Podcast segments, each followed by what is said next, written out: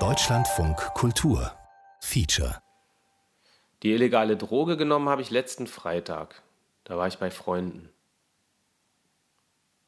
Und da haben wir einen sozialen, lustigen Abend bei Freunden gemacht, mit sechs Leuten oder so. Und da gab es verschiedene Drogen. Das macht schon echt Spaß. Also es macht schon wirklich Spaß, aber man, ich kann es halt so schwer beschreiben. Es ist halt einfach, man fühlt sich halt super gut. Man guckt sich im Spiegel an und denkt, ich sehe so super gut aus. Also, das ist eine WG, die nehmen gern Drogen, nehmen viel Drogen. Da gehe ich ab und zu hin, wenn ich Bock habe, auf genau so einen Abend. Das ist auch spannend. Aber da wohnen wollte ich nicht. Das äh, würde mir nicht gut tun. Das ist wie, wenn die Alltagsrealität ist, so eine Musik, so eine, weiß ich nicht, so eine Fahrstuhlmusik, die man halt so hört. Und wenn du konsumierst, dann kommt der Bass. Und da haben die dann eine ganz große Glasplatte, die liegt in der Mitte. Und dann haben die verschiedene Sektionen auf der Glasplatte, die sind abgetrennt, damit man keine Verwechslung hat. Und dann hörst du diese scheiß Alltagsmusik gar nicht mehr so. Dann beamt dich der Bass und du hörst und bist nur noch im Bass und du hörst gar keinen Gedudel nebenbei. Ja, ja, ja. Da ist so eine Tür, die hat man so aufgemacht und die bleibt jetzt auch auf. Und ich wusste gar nicht, dass dahinter noch eine Tür ist. Und jeder, der was spenden will, sozusagen, packt ein bisschen Drogen in eine Sektion. Dann gibt es eine Coke-Sektion, eine Speed-Sektion, eine Ketamin-Sektion.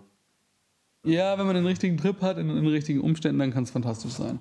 Und dann nehmen Leute die Drogen und unterhalten sich. Und es kann auch Leute wirklich nachhaltig zerschießen, so dass sie irgendwo reingehen und nicht mehr rausfinden aus diesem, dieser Welt für viele Jahre eventuell. Die allerwenigsten, die hier von sich erzählen, hatten wegen ihres Drogenkonsums schon mal ein Problem mit der Polizei. Cannabis ist an mir vorbeigegangen, weil ich super viel Schiss davor hatte, etwas Illegales zu machen. Damit es so bleibt, werden, so die Bedingungen, keine Namen genannt. Weil ich einfach, ja, dachte, dass Regeln, die Erwachsene machen, Sinn ergeben und gut für mich sind. Und, und ich habe immer irgendwie, genau, ich hatte irgendwie so eine Angst vor dem, ich will nicht die Kontrolle verlieren. Einige wollen auch nicht, dass ihre eigene Stimme zu hören ist. Aber irgendwann hat dann doch die Neugier gesiegt. Nur dann, sagen sie, können sie offen sprechen. Die Drogen. Ich habe immer das Gefühl, jeder nimmt Drogen. Die Drogen, die lassen. Wie eine Wolldecke. So. Wie so eine kuschelige Wolldecke. Lass mich so ein bisschen nicht so der Sklave meiner selbst sein, sage ich jetzt mal. Du hast eine extreme Euphorie, ein extremes, unglaubliches Glücksgefühl. Also, wie ich es noch nie erlebt habe. Die anderen Versionen der Welt. Also wenn deine normale Skala von 0 bis 10 ist, von wie gut du dich fühlst an einem normalen Tag oder wenn was Schönes passiert, dann bist du plötzlich bei 20. Vom Konsum illegaler Drogen. Der beste Moment, den ich je erlebt habe. Das kann nicht mehr schöner werden. Die Musik ist so spannend und so toll, wie du sie noch nie erlebt hast. Und das Tanzen ist völlig anders. Und wenn du es nicht richtig verdünnst, Feature von Jörn Klare. dann fixst du deinen Organismus einfach komplett. Ja. Es ist mehr oder weniger schon irgendwie auch ein Grundbedürfnis, irgendwie in Altered States quasi zu kommen und irgendwo mal über die Grenzen des ähm, Alltäglichen quasi hinauszugehen. Und Menschen haben dieses Bedürfnis und sie werden dem auch nachgehen. Ja, was ist schlecht daran? Hm.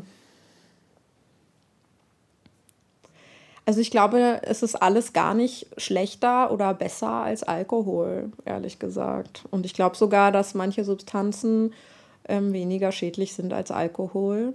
Es gibt ja auch den Spruch so, die Drogenpolitik wird von Alkoholikern gemacht. Die Kinder vom Bahnhof Zoo habe ich halt gelesen. Je nachdem, wie viel man nimmt und wie stark die Erfahrung ist, desto mehr Filter werden auch beiseite geschoben.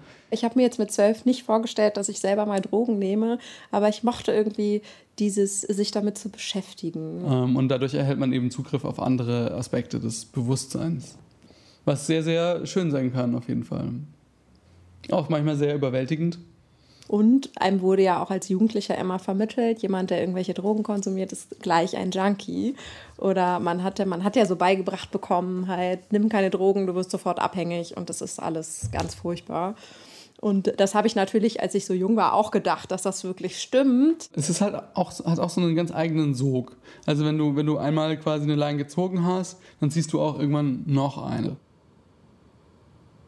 Sie sind zwischen Anfang 20 und Ende 50. Ich würde tatsächlich sagen, erst im richtigen, richtigen Rausch mit 32. Was sind die dunklen Seiten, was sind die Schattenseiten? Also ich frage mich auch oft, warum es so viele Leute so sehr anzieht. Und ich würde sagen, die Schattenseiten sind sehr subtil und langfristig und nicht auf körperlicher Ebene. Und warum so viele Leute es auch nicht unbedingt schaffen, damit positiv umzugehen, das ist ja, muss man ja auch sehen. Ich hatte einen Freund, bei dem ist es schiefgegangen. Sie arbeiten bis auf einen Studenten für Behörden, Kliniken, Konzerne, soziale Träger. Wenn man sowas genommen hat, weiß man erstmal, wie glücklich man eigentlich sein kann. Als Jurist, Naturwissenschaftlerin, Chirurgin, Gärtner, Managerin, Krankenpfleger, Sozialarbeiterin.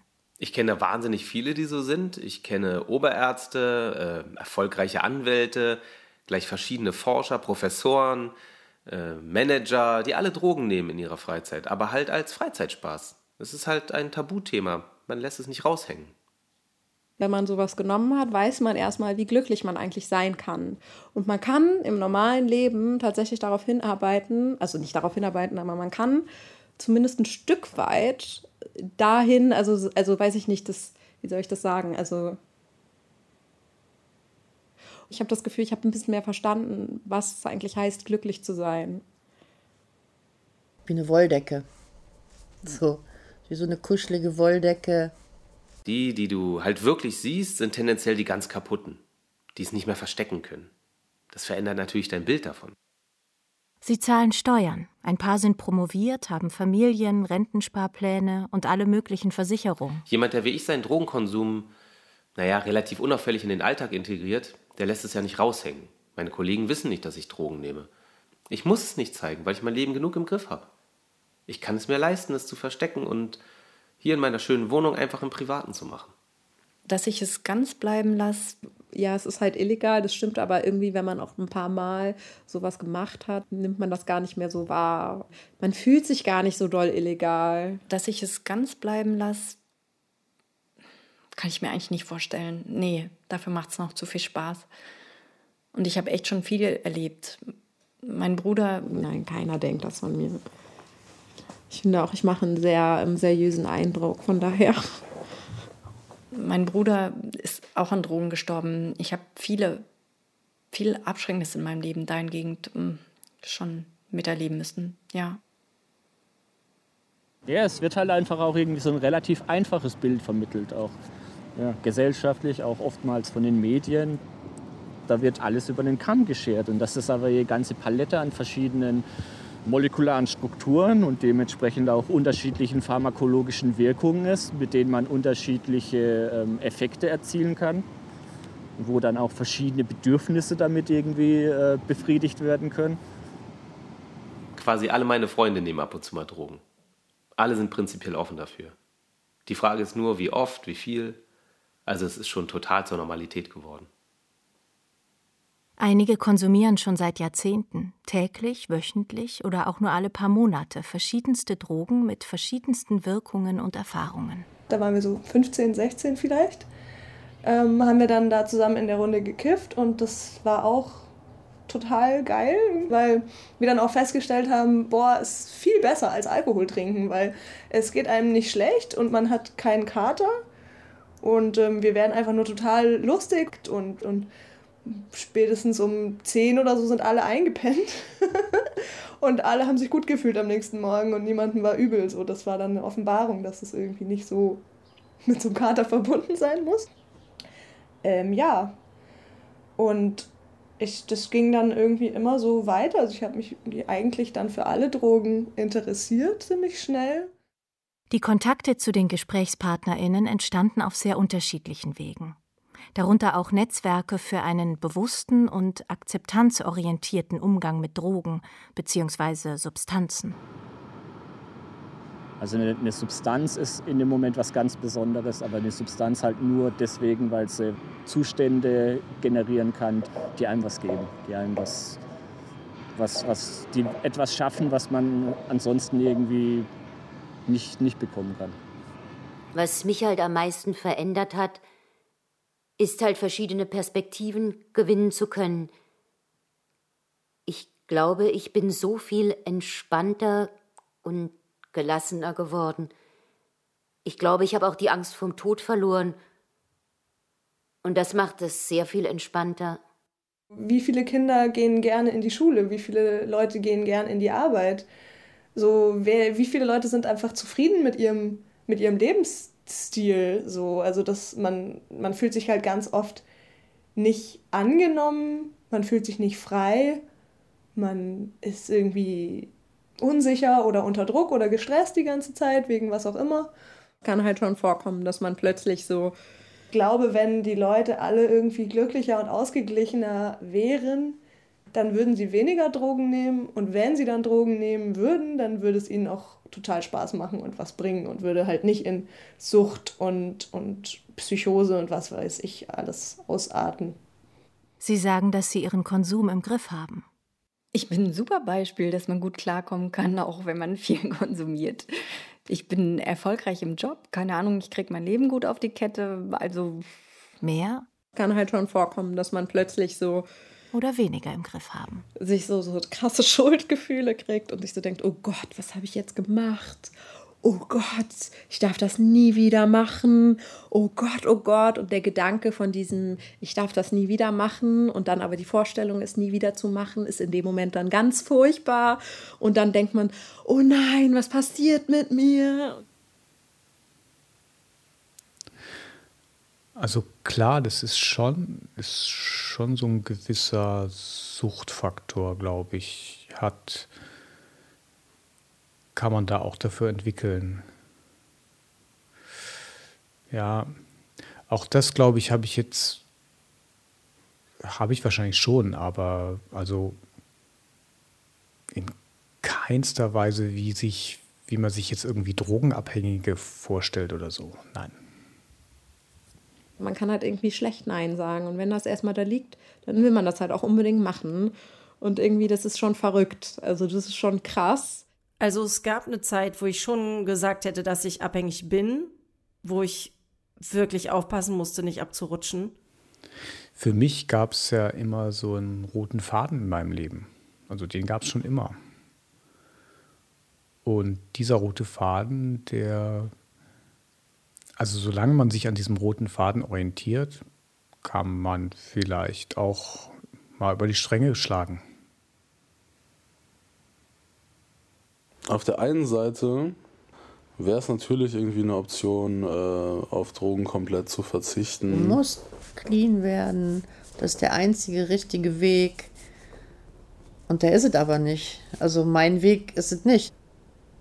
Auf der anderen Seite ist es von meiner philosophischen Einstellung her halt so, dass ich keinen höheren Sinn hinter dem Leben sehe und äh, für mich meine Bestimmung im Leben noch nicht gefunden habe, oder das das eine Thema, das mich jetzt so wahnsinnig fasziniert, dass ich da unbedingt äh, meine Energie reinstecken soll. Und warum soll ich auf Sachen verzichten, die mir Spaß machen?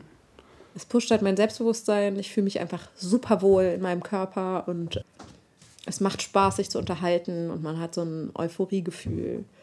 Und obwohl dieser Rausch nichts, nichts Magisches hat oder man auch nicht irgendwelche Sachen sieht oder so, hat es doch tatsächlich irgendwie ähm, einen großen Reiz. Und der ist so groß, dass ich auf jeden Fall verstehen kann, warum Leute davon abhängig werden. Mal kurz die Zeit auf.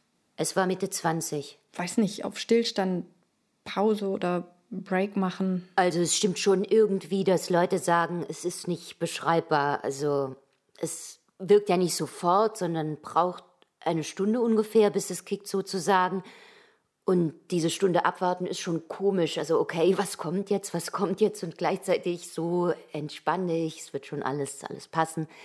Ja, warte einfach ab. Jetzt kann ich eh nichts mehr dagegen tun, ist meinem Körper. Ja, und dann war das wirklich so, und das erlebt man, glaube ich, auch nur beim ersten Mal. Es war wirklich der Moment, wo es reingekickt hat. Es war so, ich war so ein bisschen, also es war schon sehr spät nachts und eigentlich war ich schon total fertig.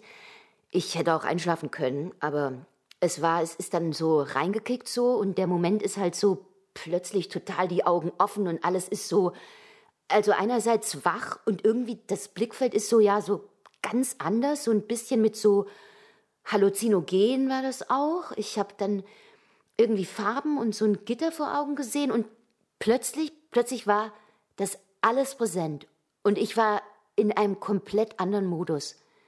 Das hat sich gut angefühlt, weil das Serotonin ja auch kickt. Also es war alles wunderschön und einfach so, ich glaube, ich habe zu meinem Freund gesagt, so, okay, das ist es jetzt, so, wow. Von außen kann man nicht verstehen, was da gerade passiert. Man sieht wirklich fertig aus. Zu Recht, weil man sich auch sehr viel angetan hat und dann wirklich auch irgendwann reicht's. Und dann kann man aber auch nicht mehr es ist jetzt nichts, wo man am nächsten Tag arbeiten gehen kann. Also manche können das, aber ich nicht. Ich brauche dann schon, ähm, ja, bis zu einer Woche, um wirklich wieder, ähm, ja, das Gefühl zu haben, okay, das habe ich jetzt, das ist jetzt vorbei. Ich hatte einen Freund, bei dem ist es schiefgegangen. Aber ich nehme immer irgendwie was draus mit, so einen anderen Blickwinkel. Danach kann ich noch mal frisch nachdenken und das ist ein wunderbares Werkzeug. Wir haben vorher darüber geredet. Ich habe gesagt, du musst ein bisschen aufpassen auf dich. Er hat es dann aber trotzdem gemacht, weil wir es halt auch alle damals gemacht haben. Und er ist dann abgestürzt und hat Angstzustände bekommen, Depressionen bekommen. Und er ist auch bis heute da. Ja, was ist brauchen? Also, wenn es jetzt von heute auf morgen keine Drogen mehr gäbe, dann, mein Gott, dann wäre es halt so. Es wäre halt schade wäre wär schon ein Verlust, wenn, aber ich, also ich brauche es jetzt nicht zum, zum Leben, aber es wäre halt einfach schade ohne. Und er ist auch bis heute da nicht rausgekommen, was ich schon. Du bist auf der Kirmes, fährst im Riesenrad, bist ganz oben auf dem Riesenrad und siehst, wie die Aufhängung von deiner Kabine reißt und du weißt, du bist der festen Überzeugung, du stürzt gleich ab und du stirbst und alles ist scheiße. Ja, sehr traurig fand irgendwie. Und das ist die Sekunde davor. So, du weißt, es wird gleich, oder bist der Überzeugung, es wird gleich irgendwas richtig Schlimmes passieren. Aber du kannst halt nicht sagen, was. Also ich schmeiß ja auch nicht alles irgendwie so ohne Sinn und Verstand in mich rein. Und also die Zeit gab es auch mal, aber die habe ich dann recht schnell sein lassen. Bin auf dem Dorf groß geworden und dann den Führerschein gehabt. So, da haben wir uns natürlich gleich das erste Wochenende so ein kleines Grüppchen zusammengefunden, in die nächste Großstadt gefahren und in den Club gegangen. Was da passiert ist in meinem Kopf, das war ja. Und wie sich das halt gehört, so in der elektronischen Musikszene, dort werden dann halt irgendwie synthetische Drogen genommen und das wollten wir dann halt auch machen. Und dann haben wir uns halt ganz unbeholfen da irgendwie so uns durchgefragt, weil wir auch wirklich keine Ahnung hatten, wie das da funktioniert. Und das war ja wie eine Oper die da vor meinem geistigen Auge sich abspielt, mit Musik, mit Bildern. Und dann haben wir halt irgendwie ein paar gekriegt und die haben wir dann genommen. Und Ganz wild, das hat mich so fasziniert. Ab da ging es quasi los, dass ich sagte, wow, das ist ja, das ist ja eine ganze Welt, die da in meinem Kopf steckt, an die ich rankommen kann, wenn ich nur die richtigen Substanzen, die richtigen Schlüssel fürs Schloss habe. Es war eine, eine, eine Erfahrung, die ich nicht, nie wieder vergessen werde und die mich auch nachhaltig geprägt hat, beeinflusst hat. Also das war ähm, ja, schwer zu beschreiben, aber ich würde sagen, es gab in meinem Leben ein Vorher und es gab ein Nachher. Und das war so eine richtige, ja, so eine Schwelle, so ein Wendepunkt. Also das war ein Tag, der im Nachhinein wichtiger ist für mich als der erste Sex, als wahrscheinlich die erste Reise, vielleicht wichtiger als das von zu Hause ausziehen. Und äh, so nach dem Abend habe ich auch gesagt, so okay, alles klar, das will ich erstmal nicht irgendwie sein lassen. Das ist interessant, das, das fühlt sich gut an und so, ich möchte halt weiterhin in dem Bereich irgendwie aktiv sein. Ähm, ja, mittlerweile bin ich Oma. ich habe schon ein paar Enkel. Ja. Es war ein Erlebnis, wie das eigene Ich dass man vorher als so unverrückbar und als die Grundlage von allem erlebt, wie das einfach auseinanderfällt. Und das war auch äh, schockierend natürlich. Und am Ende dieses Trips, am Ende des Tages setzt es sich dann auch wieder zusammen, weil man wird ja wieder nüchtern. Aber man weiß, dass es auseinandergefallen ist. Man weiß, dass es möglich ist. Und man weiß, dass die Welt, wie man sie so wahrnimmt, so das ganz Normale halt, nur eine Version ist und dass es auch andere Versionen gibt. Apfelkorn. ja, ich glaube, ich war 14 oder 15 und auf einer Fete und war völlig besoffen mit Apfelkorn. Seitdem packe ich das Zeug nicht mehr an. Habe ich nie mehr getrunken danach. War so elend. Und äh, das hat mich unglaublich beeindruckt und hat in mir auch schon so äh, eine Skepsis gestartet, auch eine Neugier von, wow, was da noch alles gibt hinter den Kulissen sozusagen der Welt. Also es war mein allererster Rausch. Und danach ähm, kamen dann Sachen wie Kiffen, LSD, Speed.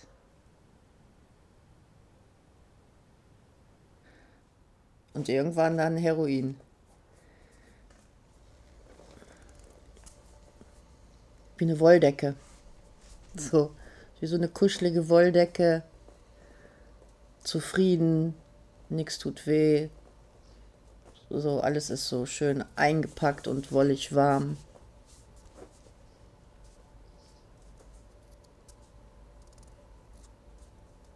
Ja, angenehm.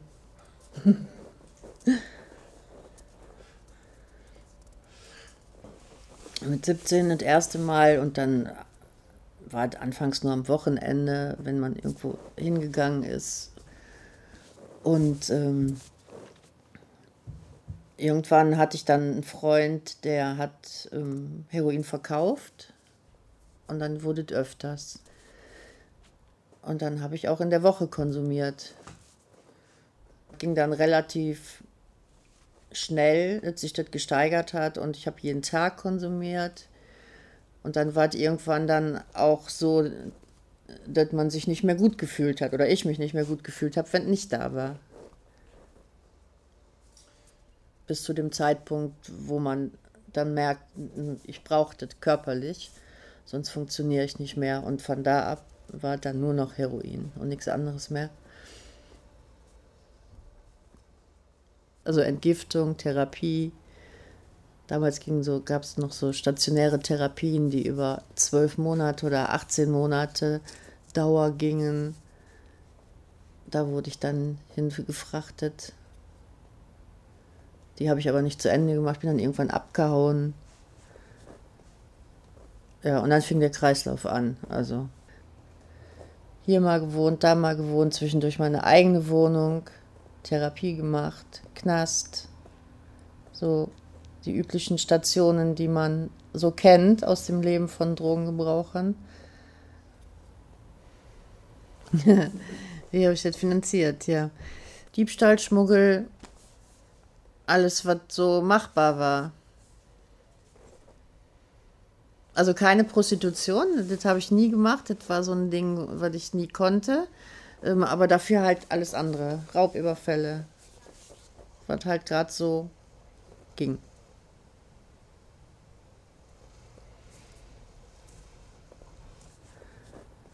Und dann wurden mir die Kinder ähm, entzogen vom Jugendamt und von meinen Eltern damals. Da war für mich erstmal so die Welt zu Ende. Es kam mal so ein Moment, da lag ich auf dem Boden äh, neben so einem Floor auf dem Festival, hab so in den Himmel geguckt. Wie eine Wolldecke. Und hab irgendwie durch alles durchgesehen auf den Grund des Seins auf eine Art und Weise so und halt gefühlt, was für eine äh, kraftvolle, strahlende Energie davon ausgeht. Und ähm, das ist eine Sache, die kann man, kann ich jetzt nicht einfach so mit äh, Fingerschnippen wiederherstellen, aber ich habe es erlebt und weiß, dass es da ist. Ja. Ich bin super glücklich, dass ich einfach entdeckt habe, was, was Drogen können. Ich, es gibt mir die Möglichkeit, irgendwie äh, Türen aufzumachen und es äh, macht alles spannend und äh, lebendig, so in meinem Inneren. Ja. Ich habe dadurch erst gemerkt, wer bin ich ohne meine Ängste. Und das war so spannend, weil dann, als ich nüchtern, also wieder nüchtern, also was heißt nüchtern, ich war nicht drauf oder so, es fühlt sich nicht drauf an. Aber in dem Moment eigentlich schon, da habe ich dann gesagt, okay, spannend, jetzt weiß ich, woran ich arbeite. Eine Weile lang ging es gut. Und irgendwann hat es angefangen, ähm, mich wirklich ähm, zu entfernen von dem, was ich eigentlich bin. Also es hat mich halt wirklich ausgezehrt, nach und nach. Es hat nur ein paar Wochen gedauert, bis ich das dann losgeworden bin, weil ich erst einmal gemerkt habe, hey, was sind Ängste eigentlich? Man wächst da so rein in die Ängste, die man hat. Und einfach, dass es mir den Unterschied gezeigt hat, was bin ich ohne, was ist möglich. Und zwar wie so ein Strudel. Es war wie ein Strudel, in den es mich gezogen hat und aus dem ich auch aus eigener Kraft nicht so einfach raus konnte. Weil ich plötzlich gemerkt habe, ich brauche bestimmte Gedanken nicht. So, ich komme auch klar, wenn ich bestimmte Gedanken mir nicht mache. Das war wirklich so eine lebensverändernde Erfahrung, wirklich so von einem Tag auf den anderen. Und äh, je mehr man konsumiert, desto aufgekratzter wird man und desto fahriger und zittriger wird man auch innerlich. Im Endeffekt äh, hat sich das dann quasi gesteigert und gesteigert, bis ich halt eine, eine waschechte psychotische Episode hatte. In diesem Raum hier.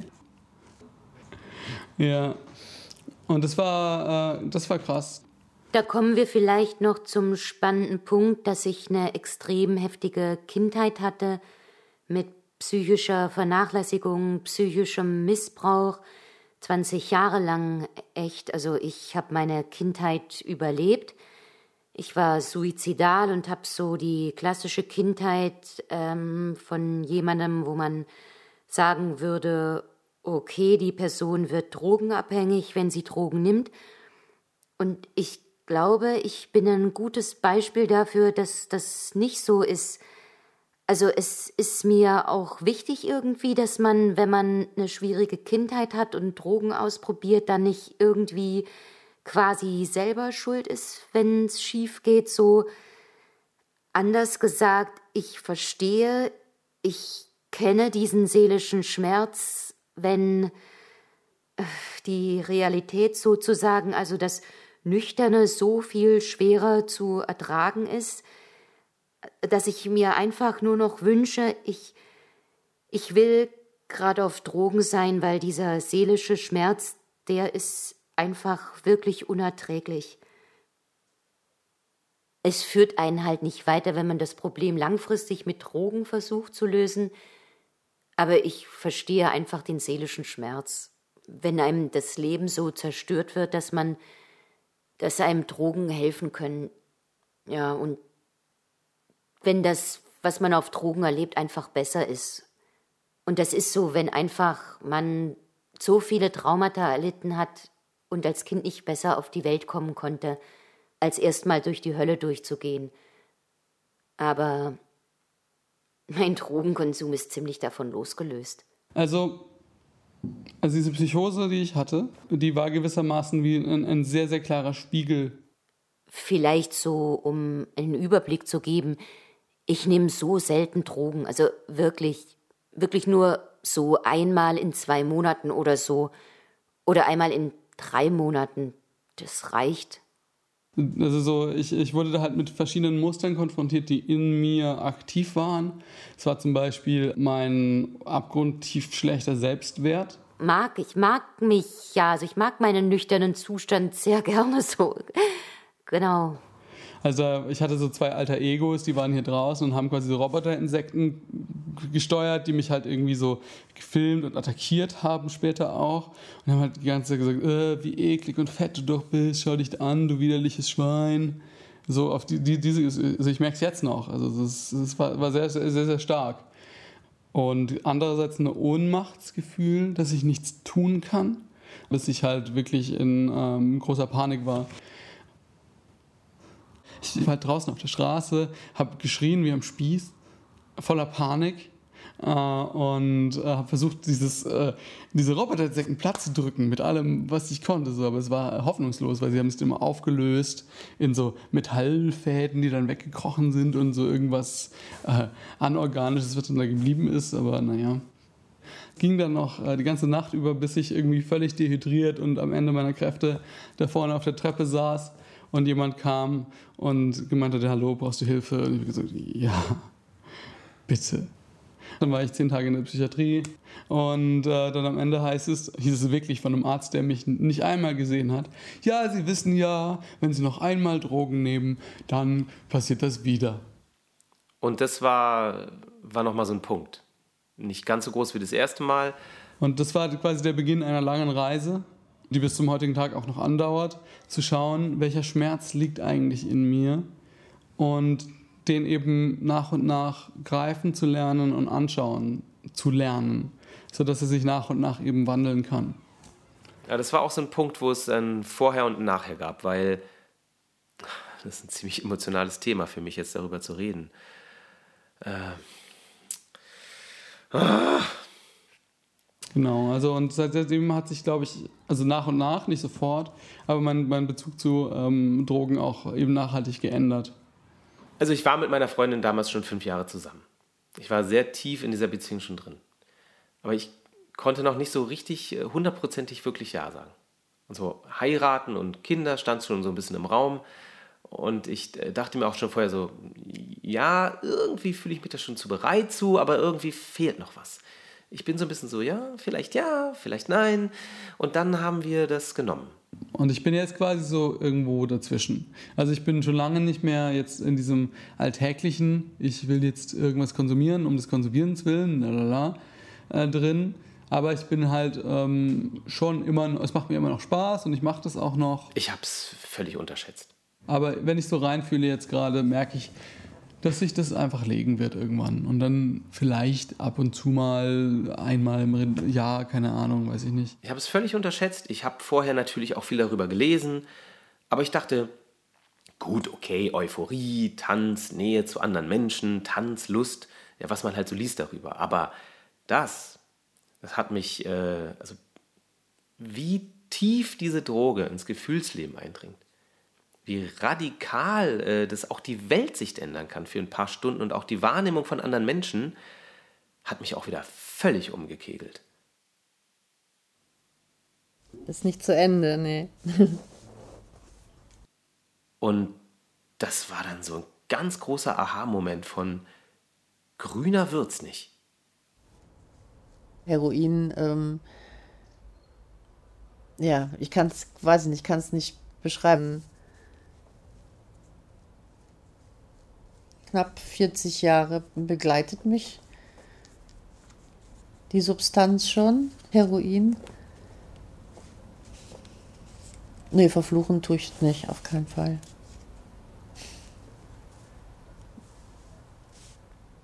Also die ersten Male war es noch schön und dann äh, war es nicht mehr, hat mich dann nicht mehr zufriedengestellt.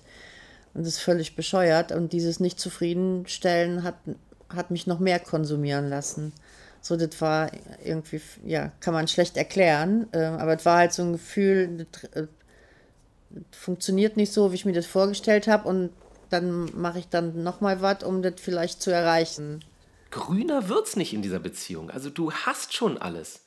Was du willst, ist schon da. Und äh, das sind einfach nur deine Ängste und Sorgen. Aber eigentlich weißt du schon, dieses Ja zu deiner Beziehung ist schon, äh, ist eigentlich, also war die ganze Zeit schon da da kommen mir richtig die Tränen in die Augen, wenn ich darüber rede. Du spritzt einmal und bist abhängig ähm, und hast dann körperlichen Entzug, so ist es nicht. Das baut sich auf. Also ich würde jetzt denken, waren vielleicht zwei, drei Monate nach täglichem Konsum. So in etwa. Also das ist äh, sehr emotional. Und das ist dann auch nicht wieder weggegangen. Also äh, das war dann so ein Schalter, der umgelegt wurde, der nicht wieder zurückgeflippt ist. Ähm, ich glaube, das hat eine, eine ganz, ganze Weile gedauert, bis ich das mal so im Kopf klar hatte. Ähm, eigentlich schaffe ich gar nichts mehr. Ja, das war bestimmt fast zehn Jahre. Man denkt ja immer irgendwie anders über sich, als andere das sehen. Und wir haben dann auf diesem Festival beschlossen zu heiraten und äh, haben das dann auch gemacht. Also ein Jahr später. Und wir haben schon gesagt, das ist totaler Wahnsinn, was wir hier machen. Äh, haben wir damals gesagt, okay, wir beschließen das jetzt hier, aber wir schlafen ein Jahr lang drüber. Und wenn wir es dann immer noch wollen, dann machen wir das. So vernünftig waren wir dann schon. Es war keine falsche Entscheidung. Zu dem Zeitpunkt. Ähm, und ich bin ähm, eine ganze Weile dann obdachlos durch die Gegend getingelt und habe da in so einer Notunterkunft für Drogengebraucher gelebt. Und dann ähm, bin ich halt in Methadon- oder Polamidon-Programm gekommen und dann habe ich mich so Schritt für Schritt stabilisiert und habe dann eine erste eigene Wohnung wieder gehabt, so dass sich das alles über die über Jahre, das ging nicht von heute auf morgen, dann so, so ein bisschen wieder alles gerade gesetzt hat. Ähm, also ich habe nicht, ähm, ich war nicht im Polamidon-Programm und dann war alle chic, sondern ähm, ich habe anfangs natürlich noch nebenbei konsumiert, äh, immer mal wieder, aber irgendwann hat sich das eingependelt und das Polamidon hat gereicht. Ähm, wenn ich sie nicht nehmen würde, hätte ich einen körperlichen Entzug weil die ersetzen ja das Heroin, zumindest ähm, soweit der Körper beruhigt ist, ähm, der Kopf nicht, der Kopf ist klar. Das ist eine Krücke. Damit bin ich arbeitsfähig, leistungsfähig. Ja, mir geht's gut damit. Härtere Drogen. Äh, Mit meinen Kindern, ja. ähm, die nehmen keine Drogen. Ähm, die hatten ja ein gutes, ein gutes Negativbeispiel immer vor Augen. Also die wissen von meiner Geschichte natürlich. Ich habe den, ich weiß gar nicht, wie alt die waren, 10, 11. Da habe ich äh, denen dann mal meine Geschichte erzählt, warum das alles so ist, wie es ist. Und dann ging es los mit Partydrogen, mit Techno, mit Clubs, mit Festivals. Da sind dann die Dämme gebrochen auch. Das meine ich jetzt nicht nur positiv härtere Drogen äh, hatte ich mein, mein, erstes, mein erstes Erlebnis. Bin sehr äh, lapidar an die Sache rangegangen äh, und habe mir einfach von dem damaligen Clubticker eine sehr hohe Dosis MDMA geholt. Mich überhaupt nicht damit auseinandergesetzt.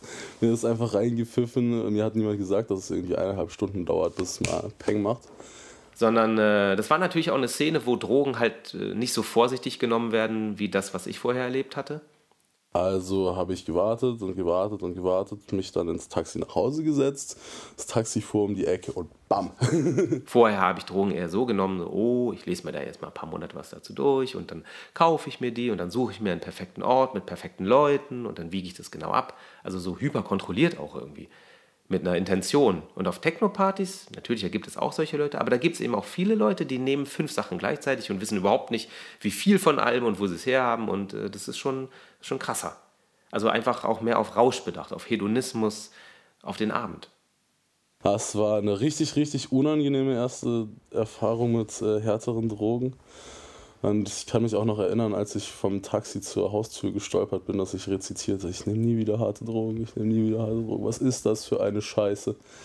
Also es war so eine hohe Dosis, ich hatte gar keine richtige Kontrolle mehr über meine Gliedmaßen. So. Die haben so ein bisschen hin und her gezappelt, weil der Bewegungsdrang zu hoch war. Und es führt halt schon dazu, dass man auch ein bisschen den Respekt verliert. Also kann dazu führen. Also das erste Mal Speed war noch so eine Riesensache, eine Riesenentscheidung und boah, mache ich das jetzt? Das hundertste Mal Speed war dann so, pff, okay, Speed nehme ich jetzt auch, wie jemand einen Kaffee trinkt. Und wenn man dann hundertmal Speed genommen hat, dann, wenn dann jemand Koks auf den Tisch legt, die ersten Male habe ich auch gesagt, Koks, nee, um Gottes Willen, Scheißdroge. Macht super abhängig, ethisch total bedenklich. Südamerika, ganze Länder werden ins Elend gestürzt dafür, dass wir hier unsere Lines ziehen können. Mache ich nicht. Und irgendwann dachte ich, also komm, jetzt machst du es, probierst es doch mal. Und da ich drei, viermal die, die Situation hatte, dass ich weggeklappt bin, ist mir halt dann bewusst geworden, was ich hier dauerhaft mir selber für einen Schaden zuführe, wenn ich das äh, weiter betreibe. Und äh, da führt dann so eins zum anderen. wenn man dann viel Speed nimmt und man kommt nach Hause und kann nicht mehr schlafen, das erste Mal denke ich mir vielleicht noch, naja, dumm gelaufen, nächstes Mal nehme ich vielleicht weniger Speed. Und irgendwann denkt man, naja, ich könnte jetzt auch ein Beruhigungsmittel nehmen, um zu schlafen. Und irgendwann wird es dann völlig normal. Und wenn man Speed nimmt, natürlich, dann nimmt man auch das Beruhigungsmittel. Das ist ja das Yin und Yang sozusagen. Ist schon so ein bisschen, kann ein slippery slope sein. Man kann da abrutschen. So, also es wird schnell Normalität, dass mal irgendjemand abklappt und irgendwie einen Krampfanfall im Club hat. Es wird genauso schnell Normalität, dass mal jemand im Krankenhaus gelandet ist von seinen Freunden. Und da redet aber keiner drüber. So. Wenn alle Leute um einen herum etwas völlig Wahnsinniges, Gefährliches, Selbstzerstörerisches machen, aber die alle Spaß daran haben und alle machen das, dann ist es normal. Man kann da schon tief reinfallen in solche Szenen, würde ich schon sagen. Eine Freundin von mir kommt aus dem Krankenhaus, acht Stunden später wieder raus, auf die Party zurück. Also die erste Frage war so, ja, wollen wir mal ballern gehen? Für mich sind die Psychedelika keine Spaßdrogen. Also der Sinn, wenn ich Psychedelika nehme, da gehe ich da tendenziell rein mit der Erwartung von, heute wird es vielleicht schlimm. Aber nächste Woche werde ich froh sein, dass ich es gemacht habe. Also ich gehe da rein mit der Erwartung, dass... Hm. Ähm. Aber wann habe ich das letzte Mal konsumiert? dass es irgendwie Klarheit bringt, dass ich äh, so ein bisschen so eine Art Reset von meinem System mache, von meinem Kopf, dass ich Einsichten bekomme über Dynamiken in meinem Leben, wo ich vielleicht den Wald vor lauter Bäumen nicht gesehen habe, sowas. Das ist nicht zu Ende, nee. äh, ich erwarte unterm Strich, dass ich ein, ein paar Wochen nach den Erfahrungen gesünder bin und gesünder lebe als vorher. Und deshalb mache ich es. Du musst clean werden. Das ist der einzige richtige Weg. Und der ist es aber nicht. Also mein Weg ist es nicht. Es hat nie funktioniert. Mein ganzes Leben lang nicht funktioniert. Und jetzt habe ich einen Weg, der funktioniert. Also wenn ich Bock habe, dann hole ich mir morgen was und dann ist es aber übermorgen wieder vorbei. Ich habe ähm, keine Venen mehr. Ich könnte gar nicht mehr spritzen. Die habe ich mir alle kaputt gemacht. Und ähm, jetzt inhaliert man, also man raucht ein Blech, so nennt sich das, wird auf Alufolie heiß erhitzt und den Dampf zieht man dann ein mit so einem Röhrchen. Also ich habe ja auch andere Dinge gemacht. Ich habe auch Sport gemacht oder heute auch noch so. Ich fahre sehr viel Fahrrad und auch wenn ich dann irgendwie von A nach B flitze, ich fahre gern schnell und. Ich glaube auch nicht, dass ich das irgendwie 20 Jahre machen werde oder so vielleicht immer mal wieder in meinem Leben, wenn ich vielleicht älter bin und mal ein Kind habe oder so. Ich fahre gern schwitzig, wenn ich nicht schwitze und so, dann, dann, ist es, dann bin ich kein Fahrrad gefahren. Wenn ich dann da irgendwo ankomme, so, dann bin ich halt auch irgendwie fertig, aber halt auch glücklich. Dadurch, dass ich halt damit in Kontakt gekommen bin, habe ich einfach viele Türen aufgemacht, die ich wahrscheinlich sonst vielleicht nicht aufgemacht hätte. Und, aber der Zustand ist was anderes, wie wenn ich dann halt einfach irgendwie mit meinen Leuten in den Wald gehe oder sonst irgendwo da eine psychedelische Erfahrung mache. So das was komplett, was man, was man, denke ich, irgendwie so, so im normalen Alltag so noch mit den krassesten Methoden so nicht erfahren kann. So, das ist was ganz Eigenes und ist auch schwer zu beschreiben. Ich stelle es mir eigentlich total schön vor, irgendwie mit, meinetwegen mit 80 und dann vielleicht einmal im Jahr einen fetten Trip zu haben oder so. Und dann den Rest des Jahres vielleicht nicht mehr, weil es zu anstrengend ist oder so oder weil man auf die Enkel aufpassen muss. Es ist immer ganz wichtig, denke ich, irgendwie sich selbst Fragen zu stellen und warum mache ich das und warum interessiert mich das und wenn ich dann halt einfach irgendwie die Erfahrung gemacht habe, wo will ich damit hin? Also es ist schon äh, wichtig, dass man äh, solche Erfahrungen immer wieder reflektiert also ich mag das nicht, wenn man mir Sachen vorschreibt. Also mir geht es wirklich eher um die Substanzen, um die Wirkung, was es mit mir und meiner, meiner Wahrnehmung anstellt. Die Drogen. Als ich mich äh, beworben habe für diese Stelle, die ich jetzt habe, zum Teil schlafe ich auch nicht besonders gut. Gerade wenn ich sehr nervös bin, weil irgendwas Wichtiges ansteht und dann hatte ich am nächsten Tag dieses Vorstellungsgespräch. Die Drogen, die ähm, lassen mich so ein Stück weit frei von mir selbst sein. Dass ich nicht so eingebunden bin von mir selbst. So. Und ich wusste, diese Vorstellungsgespräche sind sehr hart. Also die nehmen dich da durch die Mangel. Ne? Die sagen dann, so, dieses und jenes Problem, schreib uns die Lösung jetzt an die Tafel. Und fragen dann fiese Fragen dazu. Also da musst du wirklich da, da musst du echt da sein. Und selbst. Dadurch, dass ich ja selber gedealt habe, habe ich die Drogen natürlich selbst besorgt. Also ich habe dann ähm, relativ großen Kundenstamm auch, habe da auch relativ viel ähm, Geld gemacht. Bin dann aber irgendwann nach drei Jahren, irgendwann muss man dann eben auch den, den Absprung einfach schaffen. Ich habe dann auch mehrere Leute ins Gefängnis gehen sehen. Und selbst wenn du 100% da bist, ist es zum Teil schwierig. Dann bin ich morgens um drei aufgewacht und war nervös und konnte nicht mehr schlafen und konnte nicht mehr einschlafen. Und dann war es sieben. Also wenn ich irgendwelche Substanzen zu mir nehme und so, dann, also ich, ich nehme dann nicht einfach irgendwas, wo ich weiß, okay, das berauscht mich, sondern also ich äh, versuche da auch irgendwie so das, das Risiko abzuwägen. Das war wie meine kleine Firma, die ich mir von Grund auf aufgebaut habe. Es hat auch eben ganz, ja, ganz klein, ganz banal hat es angefangen.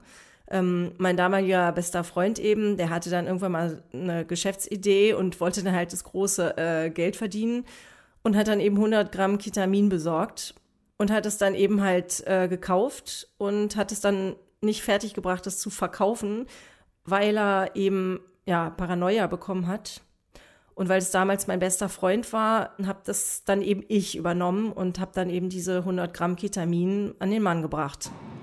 Habe ich mir halt die Struktur angeschaut und dann gesehen, okay, das ist was komplett anderes. Also so diese, diese Strukturklasse, die gab es vorher noch nie. Und das nächste, was man dann halt machen kann, halt erstmal irgendwie Erfahrungsberichte dann von anderen Leuten anschauen, wie die, was die halt beschreiben, was, was bei denen passiert ist, wenn sie die Substanz zu sich genommen haben. Und dann war es sieben. Und ich wusste, okay, in ein paar Stunden ist mein Interview, ich bin völlig durch, was mache ich?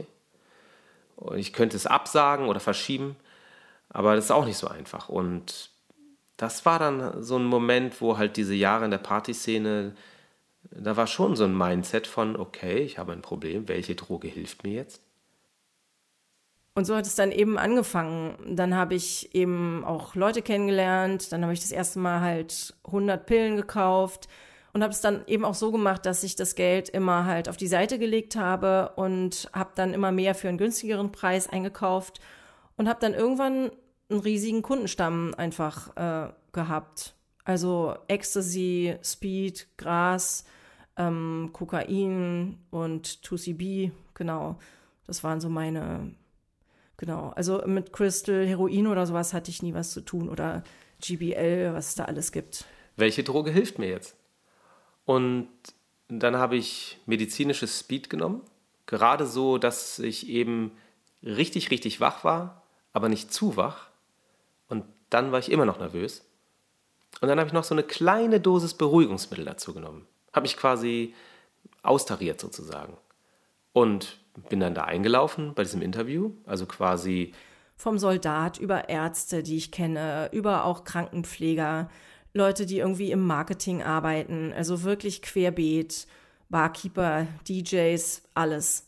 Also da kann man jetzt nicht sagen, das ist die Berufsgruppe, Friseure, also wirklich alles, Flugbegleiter, alles Mögliche. Also wirklich alle Gesellschaftsschichten, bei allen Drogen, bei allen Drogen. Quasi hellwach auf Speed, aber gleichzeitig auch komplett ruhig auf diesen Beruhigungsmitteln. Und dann habe ich dieses Interview easy, easy geschafft. Die haben mich eingestellt und mein Chef hat später auch noch gesagt, er war so beeindruckt von diesem Interview, weil er extra seinen fiesesten Interviewer sozusagen geholt hat, der mich da durch die Mangel drehen sollte. Und ich wäre ja völlig unbeeindruckt gewesen. Das war auch wirklich, ich habe immer gesagt, mein kleines Baby. Ich habe ja wirklich mit 100 Pillen angefangen und irgendwann habe ich 5000 auf einmal gekauft. Also ähm, ich habe ja auch wirklich gearbeitet. Gerade das Dealen, ähm, das wird auch oft mal so abgetan.